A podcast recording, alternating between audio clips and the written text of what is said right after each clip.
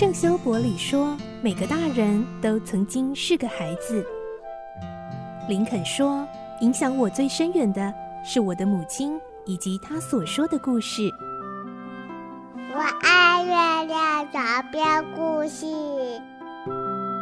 晚安，月亮床边故事。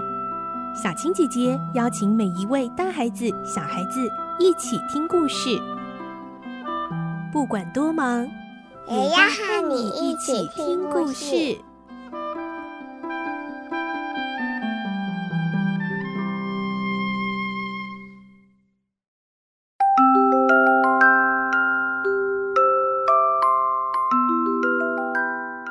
晚安，欢迎你和我们一起听故事。我是小青姐姐，我们继续来听《科学怪人》，今天是第七集。我们会听到母亲刚过世，维克多一个人离家到外地进入大学就读，渐渐地克服了对家乡和亲人的思念之后，展开了他的大学生活。来听今天的故事。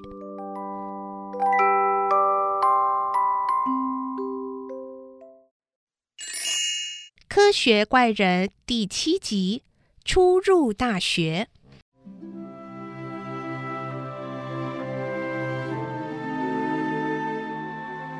随着旅程往前推进，维克多逐渐克服了对家人和家乡的思念，重新振作起来。毕竟他一直渴望能汲取更高深的知识，如今有机会获得栽培，是多么幸运的事。想想克勒佛，他何尝不想进大学？可是克勒佛的父亲认为那只是一项浪费时间和金钱的举动，因此维克多深知自己实在不应该再唉声叹气。当他终于抵达英格尔史泰德并安顿好住处后，就立刻去学校办了手续，迫不及待的要去拜访几位主要的教授。大多数的教授都很亲切，唯独物理学教授克林普先生的态度相当高傲而且冷漠。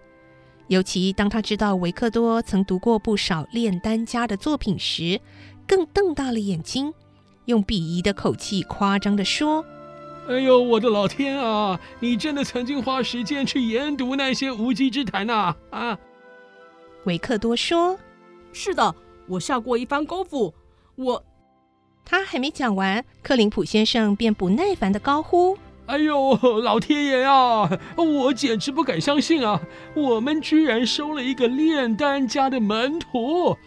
哎呦，哦，老天啊！现在都已经十八世纪了，居然还有人对那些荒诞无稽的东西感兴趣！法兰康斯坦先生，你究竟是住在多偏僻的地方啊？”竟然没有好心人知会你，这一些东西啊，全部都是让人不屑一顾的垃圾。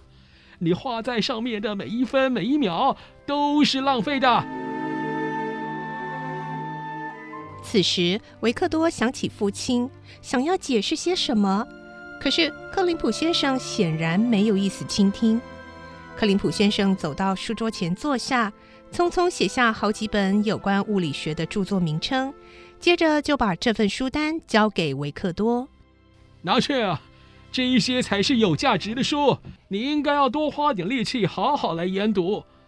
从今以后啊，你得要加紧努力，才能够补回过去浪费的时间，千万不要缺课啦！下礼拜开始啊，我要主讲一系列的物理学概论，你一定要仔细的听讲，明白了吗？啊！呃，我不在的时候啊，会由维德曼教授来主讲化学。好了，就这样子，你走吧。被克林普先生打发走之后，维克多并没有因此气馁。他知道，以现今的观点来看，那些炼丹家的著作没什么价值，但他不以自己曾研读过这些书为耻，因为从历史的角度来看。难道错误就毫无价值吗？许多新知识不都是建立在旧知识的基础上吗？想想看，如果不是旧知识提供了一个基础让后继者研究，哪会有后来的新知识呢？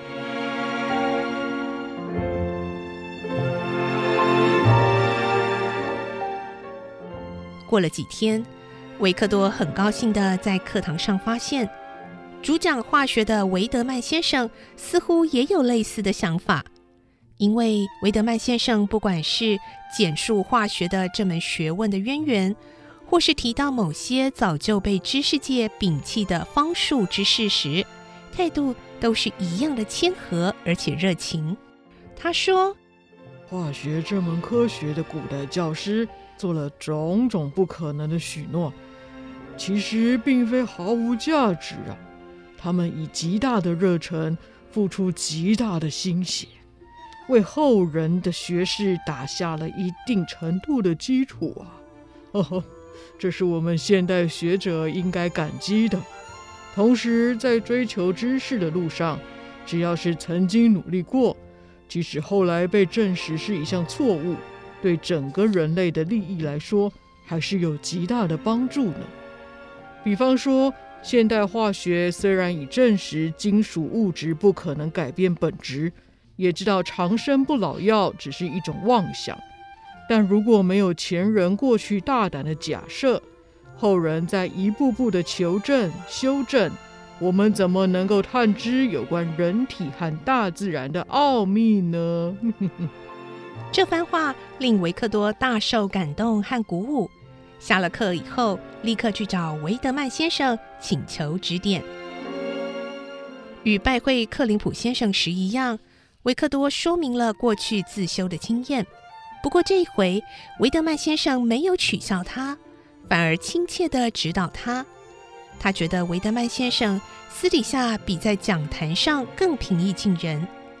这一天对维克多来说，真是意义非凡的一天。甚至决定了他往后的命运。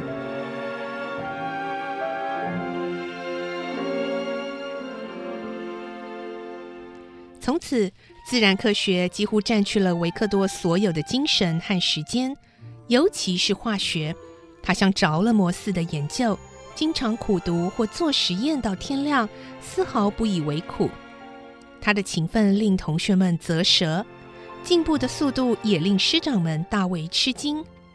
渐渐的，不管在老师或同学的心目中，维克多都赢得不少尊敬和钦佩。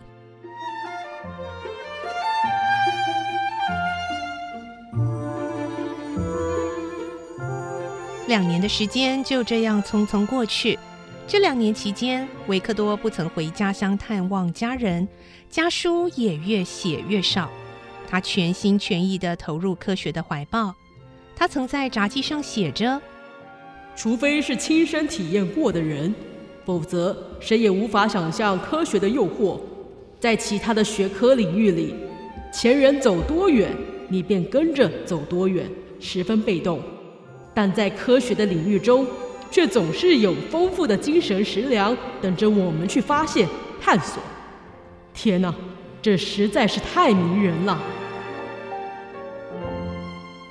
他也不断的鼓励自己，尽管前人已经做了这么多，但我发誓自己将做到更多。我将踩着前人落下的脚印，成为科学的开路先锋。总有一天，我要向世人揭开宇宙最深沉、最不可思议的秘密。就这样，维克多斗志昂扬。充满狂热地在科学的道路上一步一步前进。当他的自然科学理论和应用精进到一个相当的程度，正考虑回家看看分离两年的亲人时，突然对病理学中有关人体的构造产生了强烈的兴趣。其实，远从少年时期，维克多就经常思考：生命的起源究竟是什么？生命的运作方式是否持续不断？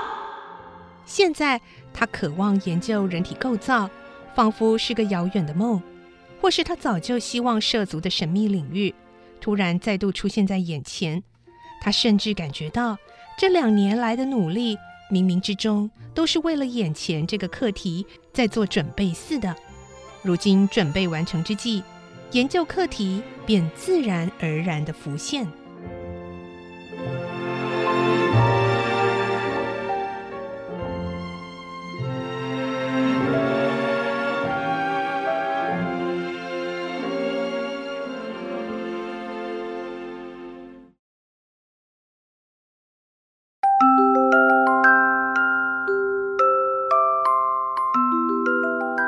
今天的故事就先听到这里喽，明天我们再继续来听科学怪人的故事。